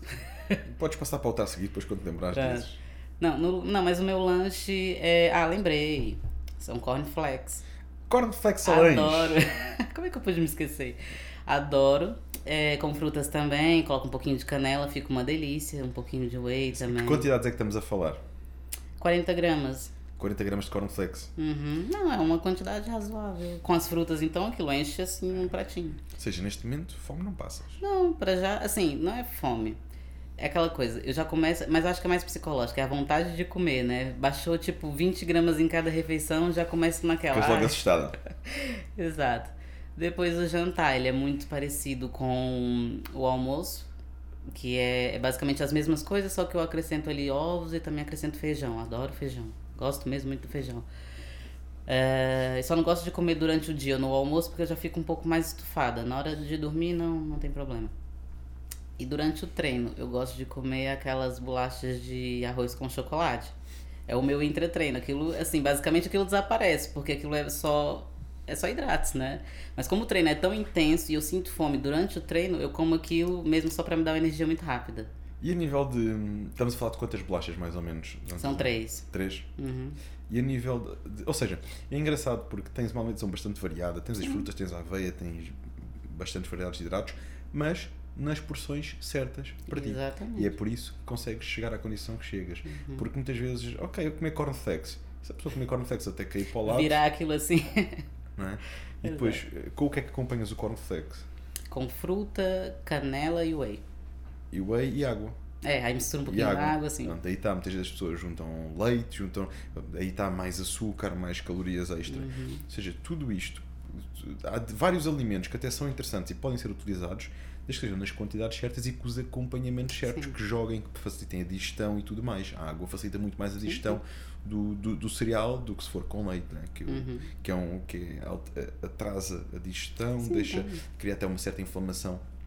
E é, tem tudo ali, tem, tem a fibra, tem os hidratos, tem assim, a minha alimentação hoje ela é completa, é uma alimentação saudável, tanto que eu não tenho problemas a nível de unha, cabelo, pele, ou seja, vi que sou saudável, porque eu já passei por dietas restritivas que eu não sabia muito bem como fazer. Eu sentia mesmo falha, as unhas mais quebradiças, o cabelo caía. São indicadores. Eu não sabia o porquê, né? Algumas vitaminas ou minerais Faltava. que estão em déficit. Não, não comia vegetais. Então, uma coisa que eu também não fazia era não comia mesmo vegetais. Hoje eu não consigo. Se não tiver vegetais, eu fico desesperado. Eu até atraso a hora de comer para me lembrar de fazer ele a vapor os vegetais, porque eu gosto mesmo. E o treino, Jéssica? Como é que distribuis o teu, teu treino ao longo da semana? Né, então, assim, uma coisa que eu gostava muito, antes de pensar em competir na wellness, eu até pensei em ser Women's Physique. Para quem percebe de culturismo, assim, é uma das categorias mais altas do bodybuilding feminino, né? Que são aquelas mulheres mais fortes, realmente. E eu, assim, pequenininha, mirradinha, queria ser Women's Physique. e na altura, acho que em 2018, até procurei um treinador, que hoje também é bem conceituado, e falei com ele, e ele ficou naquela, ok, Jéssica, só que você vai ter que fazer coisas mais pesadas, né, pra ser assim. E a gente experimentou ali um período de seis meses e eu não consegui. Eu falei, não. não... Primeiro que eu tinha que comer Muito mesmo. Assim, foi um booking e não foi como esse. Eu tinha mesmo que empurrar comida. Empurrar mesmo e não conseguia. Chegava a um ponto que eu acho que eu passava mais vezes na casa de banho do que realmente a comer. Então eu parei falei, não, não consigo, isso não é pra mim. Depois fiquei naquela. Aí foi aí que veio a frustração, que eu falei, não, eu não vou competir, não, não tem categoria pra mim. Porque eu gostava muito de treinar membros superiores, sempre gostei. Na wellness já é o contrário, tem que destacar mais os membros mais inferiores e tal. Quando eu comecei a ver, assim, a, a wellness também evoluiu bastante, né? Hoje em dia as atletas já têm um membro superior mais desenvolvido, claro que tem uma diferença ali de inferior para superior, mas já é mais desenvolvido de forma que eu olhei e me agradou. Daí falar, ah, acho que consigo me encaixar ali, só que eu tive que diminuir bastante o treino de membros superiores. Então hoje em dia eu faço superiores só duas vezes na semana, mas eu não faço progressão de cargas nos superiores. Eu tenho só que fazer um treino ah, assim, mais metabólico, né? Um treino com mais repetições, não aumento tanto mais a carga. Intenso. De vez em quando ainda dá aquela vontade, né? Falei, deixa só hoje assim fazer aqui um pouquinho mais pesado. Mas depois eu lembro que eu não posso porque eu tenho até facilidade para desenvolver mais ombros e tudo, mas não posso, tem que restringir. E perna e glúteo. Hoje em dia eu faço um treino mais focado mesmo para posterior de coxa e glúteo. Porque a maioria dos treinos de perna é, vai sempre envolver quadríceps e quadríceps ele desenvolve mais fácil do que posterior e glúteo. Então eu acabo por não focar tanto ali no quadríceps e faço mais posterior e glúteo, é mesmo tanto que não tem um dia sequer que essa parte do meu corpo não, não tá a doer. Então, mas como é que faz? Distribuis em quantas é, vezes esse então treino? Então faço assim, domingo é um treino, entre aspas, mais focado, assim, é, tem um exercício de quadríceps e o resto de posterior e glúteo. Pra não dizer que eu não faço quadríceps, faço. Pronto, depois, na segunda eu descanso, quando toda a gente treina eu descanso. E quando toda a gente cansa, tu treina. Exato. Teve que ser assim, porque foi o horário, foi o dia que eu vi, falei, caramba, é, quando é que eu vou conseguir fazer um treino pesado sem ser atrapalhado por ninguém e fazer um treino intenso, que até como eu fiz agora, no domingo eu fiz um treino mesmo tão intenso que eu chorei. Mas foi bom. Foste ao limite. Fui mesmo ao limite. Eu falei, caramba, o próximo eu quero mesmo, né, que chorar lágrima, sangue até. Aí eu fui e Fiz, eu faço esse treino de pernas na, uh, no domingo. Na segunda é descanso, mas é um descanso ativo, porque eu faço cardio, faço alongamentos, às vezes faço um pouquinho de gêmeo, mas para mim isso é descanso. Depois na terça-feira já é um treino mais voltado para membro superior, abdômen. Aí já é um treino assim, não é que é chato, mas é um treino que eu queria que fosse mais pesado. Então eu tento me cansar de outras formas, porque para mim se eu sair do ginásio toda bonitinha, com maquiagem, tudo, como se eu não tivesse treinado. Uma coisa eu, não tá eu certo. quero voltar e fazer tudo outra vez, não dá. Então eu tento ali puxar pro outro lado. E faço sempre o cardio. Cardio é todos os dias. É, não, menos nos dias de membros inferiores. Nos dias de perna quanto eu não tempo, treino cardio. Quanto tempo de cardio fazes nesses dias? Eu tava a fazer 20, agora faço 30. Agora já aumentou. Depois do treino? É. Depois do treino, ou então em jejum, não tem horário fixo, depende. Eu gosto muito de fazer em jejum, mas é porque me deixa mais ativa. Tipo, de acordar é a primeira coisa do Desperta dia. Logo. Exatamente. Meu dia parece que rende muito mais. Até fico mais bem disposta. É, na quarta-feira, volto a fazer um treino de posterior e glúteo, mas é um treino mais focado em posterior do que glúteo. E depois, na sexta, faço um treino mais para glúteo mesmo. Um treino específico de glúteo, porque a semana toda já massacrei posterior e glúteo, já não consigo fazer como nos outros treinos. Então é mais glúteo mesmo, sem trabalhar tanto a perna no geral. Mais um treino focado Cinco treinos por semana? Cinco. Cinco treinos. Tens então depois dois dias de descanso uh, ativo. É, descanso ativo, sim. Muito bem. E a suplementação? O que é que faz a nível de suplementação ao longo do ano? Eu sei que muda um é, bocadinho com as fases. Eu, eu posso dizer até que eu sou um pouco a psycho do suplemento. Porque eu tomo suplemento para tudo, assim, eu, eu, gosto de chá verde, eu gosto daqueles suplementos que ninguém conhece, por exemplo, o N-acetilcisteína, quase ninguém usa. Começa agora a ser agora, muito sim, mas quando eu começo de, a falar, muita gente não, não conhece. A nível de antioxidante, mesmo para, para o fígado e tudo Serve mais. para tudo até, assim, é um suplemento para imunidade também. É, tem até estudos do, que ajuda para doenças respiratórias, como até o próprio Covid e tudo. Sim, sim.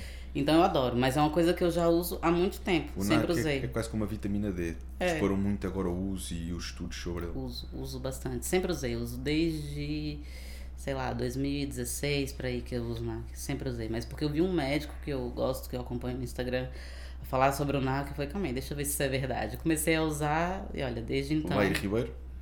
Não, foi o, é o doutor Leandro. Por acaso eles até Já se conhe... conhecem, sim, sim, sabe, sim, sim. né? Pra... Leandro. Leandro Almeida. É, pronto, eu tomo NAC, tomo vitamina D, ômega 3, ginkgo biloba, multivitamínico, a creatina não pode faltar. E não tem essa coisa de só durante 30 dias depois para, não. Ah, isso. Acho que isso já deu o que tinha a dar. Já, né? não, mas até hoje eu escuto. Ainda isso? Até hoje, até hoje. Jéssica, a creatina é quanto tempo? É, é para sempre. A não ser que você queira perder os efeitos da creatina. Creatina é o, o suplemento que tem mais efeitos comprovados, que tem mais sim, estudos sim, sim. Eh, que comprovam pra os seus tudo, para crianças, para idosos que precisam, claro, né?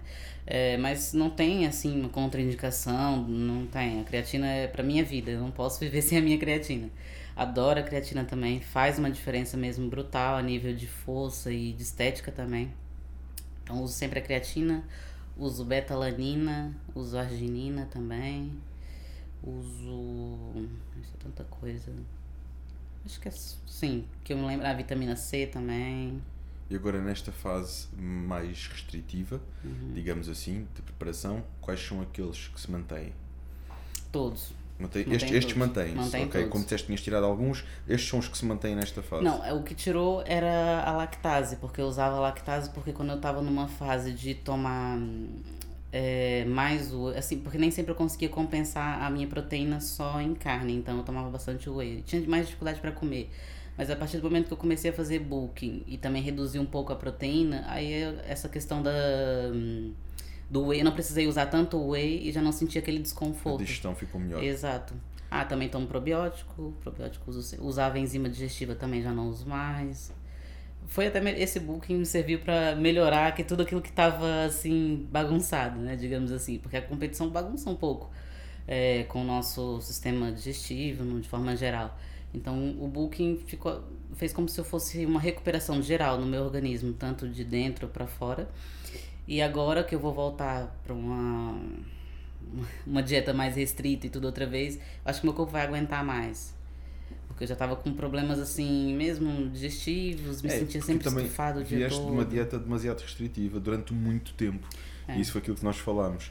Uh, pode depois trazer alguns sim, efeitos sim. secundários, não é?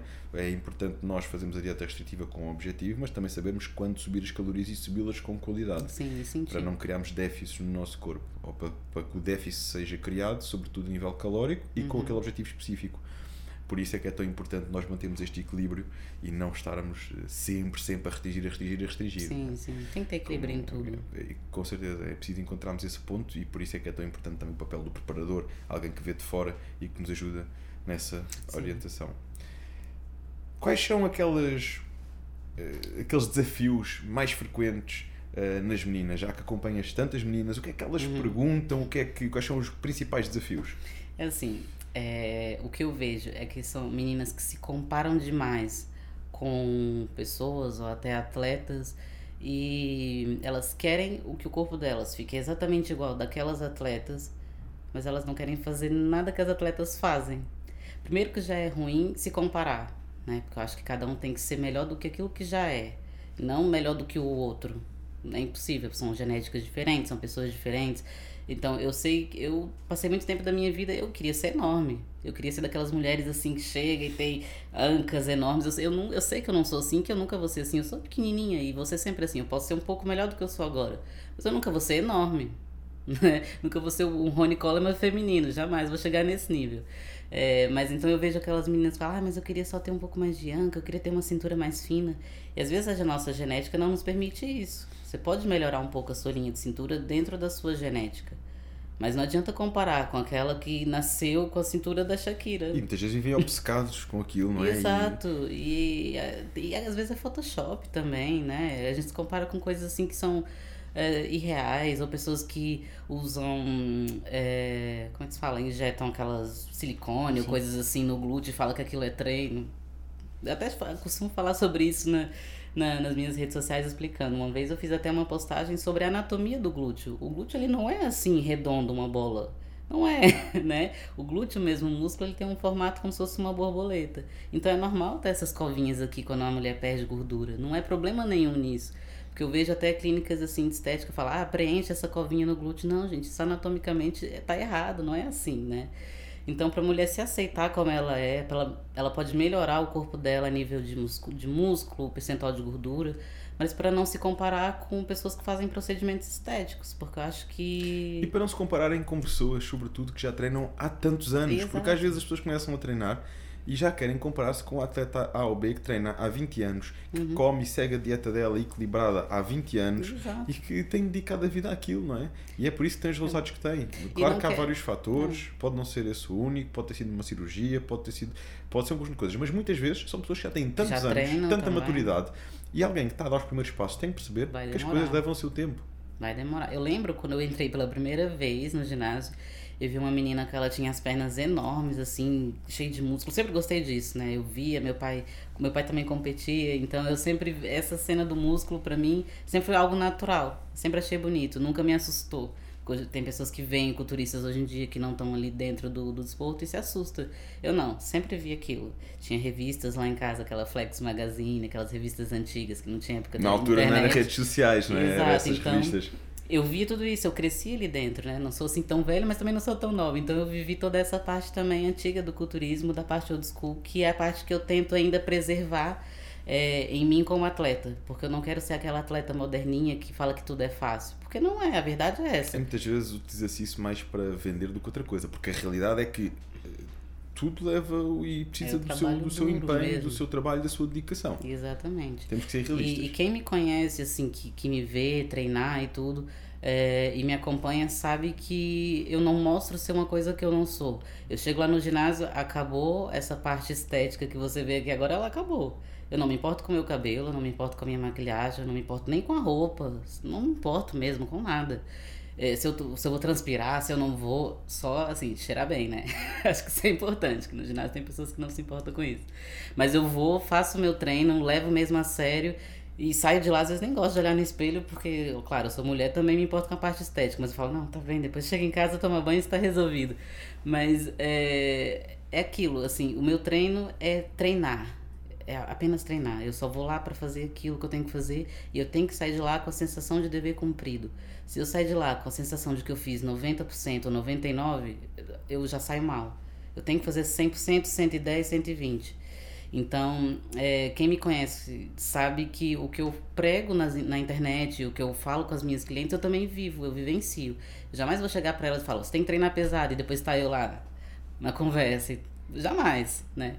Então, eu quero que elas sejam um espelho, assim, que elas possam ver em mim um espelho, que elas possam se inspirar em mim, mas que elas possam também respeitar o próprio corpo delas. Porque eu tenho clientes que têm corpos lindíssimos e não gostam daquilo que elas veem.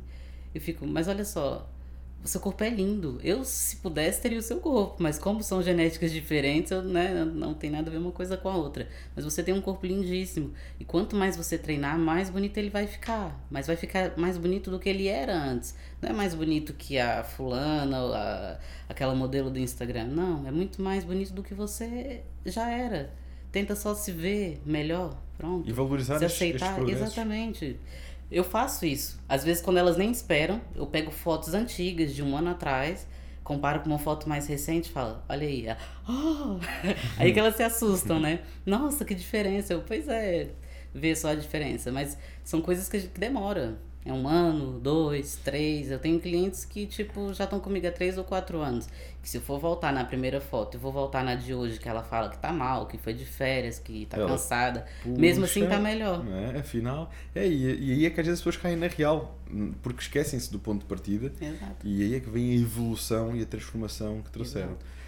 Quais são as mensagens mais frequentes que recebes nas redes sociais? Hum. Perguntas, testemunhos? Conta-me.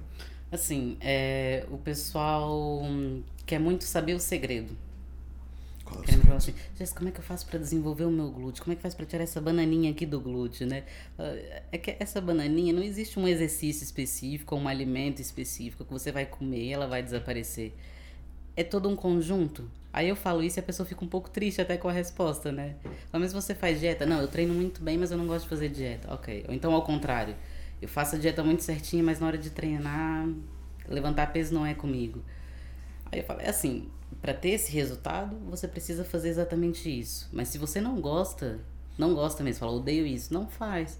Porque eu acho que é tão triste você fazer uma coisa que você não gosta, ou que você vai lá obrigado e tal, e você acaba por não ter sucesso nisso. A verdade é essa. Há pessoas que estão ali obrigadas mesmo, ai, porque eu quero ter esse corpo e não sei o quê, mas não gostam daquilo e não vão ter resultado. Ou você gosta e faz aquilo bem feito e faz é, com prazer, ou você é melhor não fazer e se aceitar e falar não vou fazer vou treinar só mesmo por saúde. Mas essa questão da estética para ficar com o corpo como daquela atleta que eu sei que vai demorar 10 ou 15 anos não estou disposta.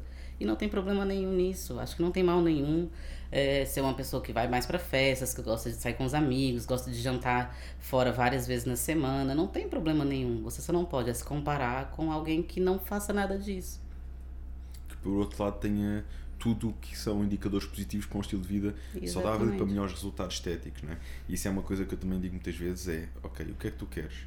Ah, eu quero isto, ok. E estás disposto a fazer o caminho? Estás disposto a pagar o preço? Uhum. Ah, sabes que para mim pesar comida, sabes que para mim. É pá, e depois é os miúdos e depois não sei o quê. Quando estiveres disposto a pagar o preço, nós falamos.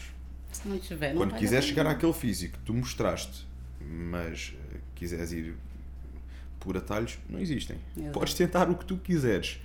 Para chegar lá é preciso um conjunto de coisas uhum. alinhadas, várias coisas alinhadas, não é só uma. Não é só a alimentação, é a alimentação, é a suplementação Sim. correta, é o descanso, é a forma como treinas. Para chegares ao teu máximo potencial, tens de estar disposto a pagar o preço. Pagar o preço, entenda-se, fazer uhum. o caminho, fazer o que tem que ser feito. E esse é o ponto. É as pessoas terem consciência do que é que querem uhum. e do que é que estão dispostas a fazer para lá chegar. Sim, não tem atalho. E mais uma vez, deve ser alguma coisa, deve ser um caminho prazeroso. Que nós gostamos, que nós fazemos aquilo porque nos envolvemos com o processo. É verdade, nós mesmo quando fazemos aquilo que mais gostamos, temos dias mais desafiantes do que outros. Faz Exato, parte, está tudo, tudo bem. Assim. Mas quando nós gostamos, nós vamos sempre arranjar força para superar aquilo.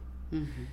Agora, esse é o principal ponto: é a pessoa perceber, eu gosto disto, eu estou envolvido com isto, estou disposto. Exato. Ou vou aprender a gostar, ou quero aprender a gostar, quero inserir hábitos melhores, vou começar devagarinho ou não, não quero de todo fazer isto, uhum. quero chegar lá, mas não quero fazer isto. Então, se calhar, vamos ter que aceitar que não vai chegar lá, não é? Sim. Porque para chegar lá temos que o fazer, temos um caminho. Sim, é que não tem atalho.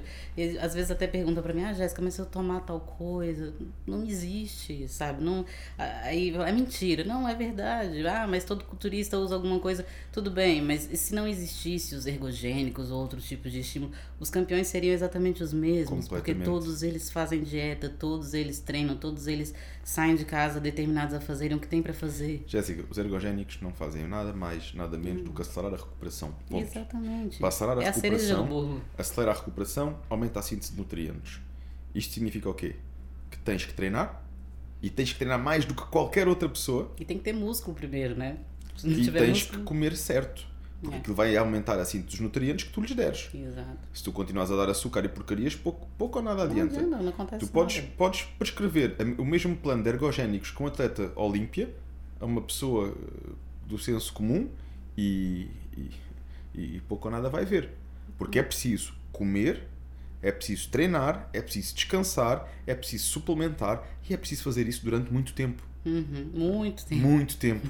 Por isso, isso é a desculpa perfeita, muitas vezes, para nós dizermos eu não estou naquela condição, não chego àquela condição, porque aquele toma.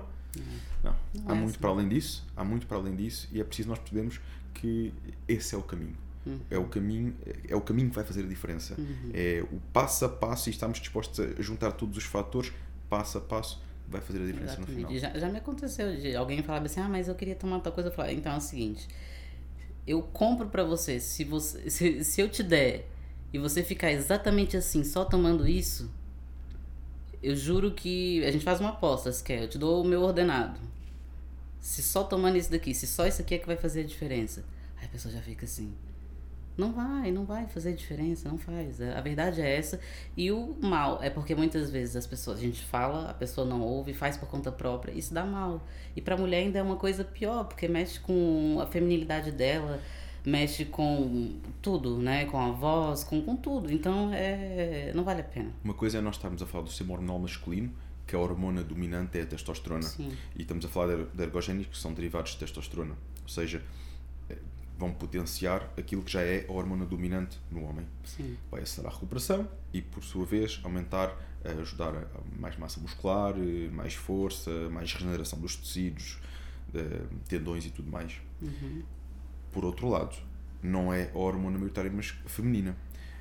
aliás, o homem tem cerca de 15 vezes mais testosterona do que a mulher. Uhum. Só por aí nós conseguimos perceber que estamos a falar de dominâncias diferentes e predominâncias diferentes daquela hormona uh, no homem e na mulher. A mulher, por outro lado, tem muito mais estrogénios, progesterona. Quando uh, a mulher vai para isso sem uma prescrição, sem uma orientação, sem um acompanhamento, é, é muito provável que possa criar algum distúrbio hormonal. Sim. E é por isso que fazendo tem que ser bem monitorizada e bem acompanhada por quem percebe. Porque não é igual fazer um homem e fazer uma mulher. Não, é preciso haver uh, balizas diferentes, referências diferentes. Outra, eu acho que também assim é uma coisa, não vale a pena usar um recurso ergogênico se você não é um atleta de alta competição. Completamente. Se você é uma pessoa que só quer um corpo assim, fixe para ir pra praia e tal, não vale a pena, porque você consegue ter um corpo ok, que você se olha no espelho e tá bem, simplesmente para ir à praia, só fazendo dieta e treino. E bons é suplementos, que acho que os suplementos têm um papel importante. Sim, sim. Bons suplementos, saber escolher os suplementos Exatamente, e como tomar e ter um descanso adequado. Descanso acho que é fundamental. Acho que muita gente que treina agora nesse período de férias conseguiu sentir isso, né? Quando a gente vai de férias ali alguns dias, dorme melhor, come melhor, parece que o corpo responde de uma outra maneira, e isso é verdade. Completamente. Eu até posso partilhar contigo, estou já muito tempo num plano alimentar, também tenho a minha dieta controlada uhum. e estipulada para as minhas necessidades. Claro que perto de uma prova está mais restrita, fora prova, limpa, com qualidade, mas uh, adaptada uhum. para, para, para, manter com energia e bem. Um, e, e é curioso que eu, antes de iniciar um plano mais restrito, uma das coisas que o meu reparador me disse foi: David, temos agora três semanas. Nestas três semanas, tu vais usar o teu plano de referência base, sempre que te apetecer comer alguma coisa para além desse plano, imagina, tens o, o, o frango, tens o arroz, tens o. Se te apetecer, mete mais frango, mete mais arroz. Se te apetecer comer ali uma coisa diferente do teu plano, também não é por aí. Um dia que te apeteça uma sobremesa, come sobremesa. Vais chegar estas três semanas com um plano, eh, com uma base, comes sempre a base para garantir que dás primeiro o aporte de nutrientes essenciais para o teu corpo. Se te apetecer uhum. adicionar alguma coisa, adiciona. Dentro daquilo que a gente tem feito na dieta, varia nas frutas, adiciona frutas e tudo mais. Sim. Eu fiz isso e foi incrível como eu vi, quando, quando depois terminei esse período e entrei na dieta mais restrita, foi incrível. Eu nunca tinha visto o meu corpo responder tão bem uh, ao período mais restrito. Porquê? Porque tive ali um, um, um certo tempo uhum. que permitia ao meu corpo relaxar, uh, nutrir, uh, descontrair. Sabes que é mais um efeito psicológico. É. Nutrir, deixar ali, sentir um bocadinho aquela saciedade. Ah, fiquei bem nesta refeição. Comi uhum. até. É? Uhum. Mesmo sendo comida limpa, uh, sentias aquela saciedade. E fazes isto durante um certo período dá-te um, um, certo estímulo no metabolismo e quando tu restringes, o teu corpo já está não está mais em sistema de alerta e permite dar aquele boost. Exato. E é por isso que eu digo, nós de vez em quando temos que saber quando restringir, nenhum atleta pode passar a vida toda ao mais alto nível de competição e a restringir. Até os melhores do mundo saem do Mr. Olímpia e normalmente fazem ali um mês ou dois mais uh, tranquilo. Alguns vão de férias uma ou duas semanas, depois voltam. Das redes sociais desaparecem durante duas semanas, vão de uhum. férias, variam na comida, tudo mais. Sim. E depois, então, quando voltam à rotina, voltam sempre com alimentações bastante nutritivas, mas abundantes. Porquê? Porque o corpo não pode estar sempre a restringir. Uhum. A maior parte deles mantém-se bem condicionado o ano todo, mas foi aquilo que nós falámos não se mantém no ponto de, condição, de competição, porque esse é um ponto para aquele dia. Sim. E é isto que é preciso percebermos. Quando o pessoal chega àquele ponto que querem ficar sempre ali, naquele nível e a restringir, é aí que muitas vezes começam os erros. Né? E as articulações começam-se a queixar, o metabolismo deixa de responder, um conjunto de coisas. Sim, é porque é impossível queimar gordura e ganhar massa muscular para sempre. Né? Vai chegar um ponto que você vai ter que mudar as estratégias, tentar enganar o seu corpo. E é assim, mesmo que quem não seja atleta, é, tem que é tentar perceber um pouco como o corpo funciona para lá. Eu comi isso, me senti bem. Eu já comi outra coisa, já não me senti mal, porque não é todo alimento que vai agir de uma forma em mim, como pode agir em você, como pode agir no outro. Então é bom a gente ter aquele feeling do nosso próprio corpo também. Como eu falo, eu tento passar para as minhas clientes elas aprenderem a se conhecerem, aprenderem a treinar, aprender a ter consciência corporal. Acho que falta muito isso. Eu vejo muito isso nos treinos presenciais também. Pensar no músculo que estão a trabalhar. Exato. Fala, como é que você quer desenvolver o glúteo? Se você faz um exercício para glúteo, sente quadríceps. Elas falam, é, falam muito sobre isso, né? pensa no músculo, às vezes tu tá lá lavando uma louça, contrai o glúteo, sente mesmo ele, pega na hora que estiver fazendo ali o exercício, né? Para saber aquilo que você trabalha, porque é normal os músculos, por exemplo, tudo que seja posterior do, do, nosso corpo, a gente não vê de frente ao espelho. Então a gente não consegue conectar tão bem o músculo, né, com a mente com o músculo. Então tenta mesmo contrair, pensar no músculo. Então, ah, eu não conheço anatomia, vai lá no Google, escreve anatomia do glúteo. Como é que é? Ah, eu tenho um músculo aqui no lateral, não sabia. Ah, tem um aqui mais embaixo, como é que é? Pronto. Ganhar essa percepção Exatamente. é muito, muito, muito importante. Até para quando estamos a treinar, podemos contrair, isolar contrair, na contração, exato. Movimentos lentos, controlados, pensar no músculo que estamos a trabalhar, mesmo quando não o vemos, que é o, o caso do posterior. Mesmo, por exemplo, tem pessoas que já falam, ah, eu vou pôr peso, peso, peso, mas primeiro não fazem bem a técnica, bem feitinha. Primeiro tira, faz o mesmo exercício sem peso nenhum e sente o músculo que você vai trabalhar. Que músculo é esse? É o bíceps, é costas, é ombro, é o quê? Você tem que saber aquilo que você trabalha né? Saber o, saber o nome, anatomia, não, nada. Mas tentar perceber o que, que é que está a ser trabalhado. Que há pessoas que, por exemplo, fazem costas e sentem só o bíceps. Mas por quê? Não, não fazem movimento completo, não alongam bem a musculatura. Então são coisas que tanto homens quanto mulheres, no geral, é, é bom né? tentar perceber aquilo que você faz e tentar ter essa consciência mente-músculo. Eu foco muito nisso. Eu falo antes de progredir a carga, focar nisso acontece muito até no, no treino de peitoral, sentirem muito o ombro, ou seja, é um conjunto de coisas que realmente vem uhum. da consciência e nós pensamos o que é que estamos a trabalhar. Sim. Não é subir cargas por subir, é concentrar no músculo que nós Sim. realmente queremos trabalhar. E fora lesões, né? Eu, eu falo, eu nunca tive nenhuma lesão séria, nada que me impedisse de treinar, nem nada disso. Pode acontecer, todo atleta está sujeito a isso. Mas eu vejo pessoas que não são atletas, que é, ou começaram agora no ginásio há um ou dois meses, e já tem dores no joelho, dores na lombar, por conta disso mesmo, né? Porque é, simplesmente fazem o exercício, não são bem instruídas, talvez, ou também não se interessam muito em aprender, é, ou uma junção das duas coisas. Então, assim, é, a musculação ela envolve muito mais do que chegar ali, pegar um peso e fazer o movimento. Né? É, é um, uma área muito ampla. Jéssica, e por falar nisso, que mensagens gostavas de deixar para as meninas que estão a seguir, que acompanham o percurso? Conta-me. Tá, assim, é, não desistam, né? Acho que desistir.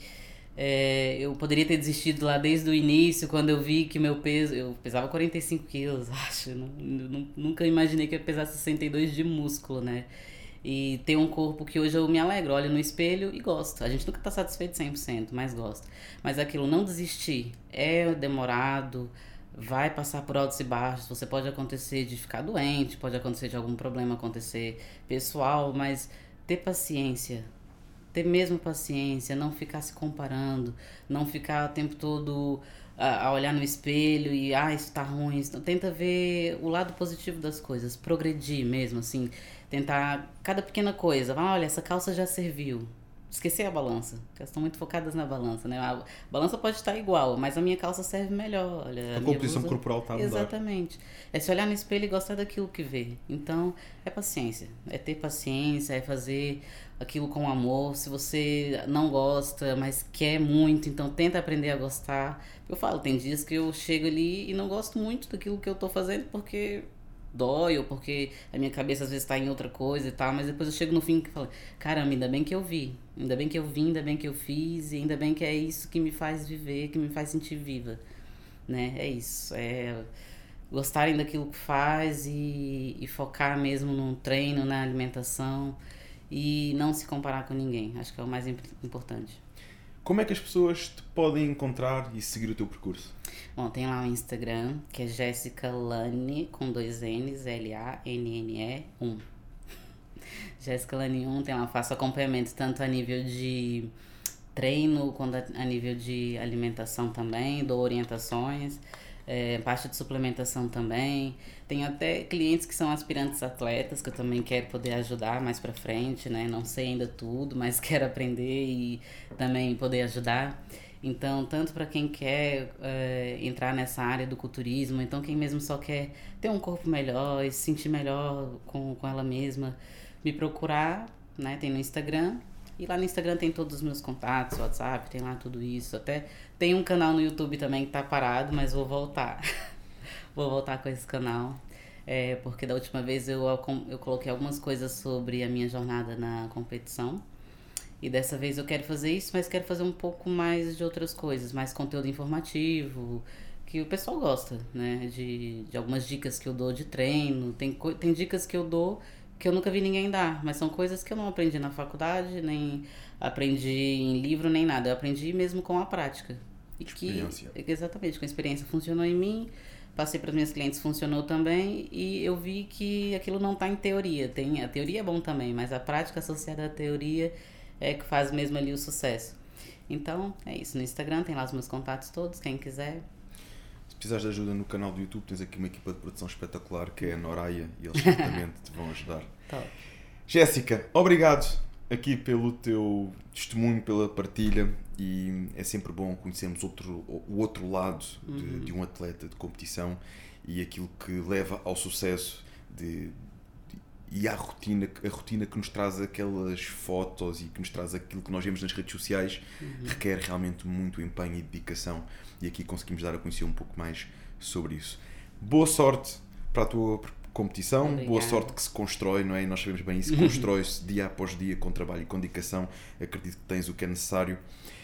Conto convosco para subscreverem muito o canal. Tiago, o que é que se passa, Tiago? Ah, está a acabar a bateria. Subscrevam o canal e já sabem, partilhem com quem acreditam que pode beneficiar mais desta mensagem. Contam connosco. Contamos convosco. Aquela já acabou. Contamos convosco. Era isso, não era, Tiago? Estava a acabar a bateria. Puxa. Grandes voltas que eu dei aqui, meu. Mas vocês editam, vocês resolvem. João, não esteja já a levantar, João. Agora ainda podemos tentar com esta. Temos esta ali, vamos com esta. Podem cortar quando quiserem.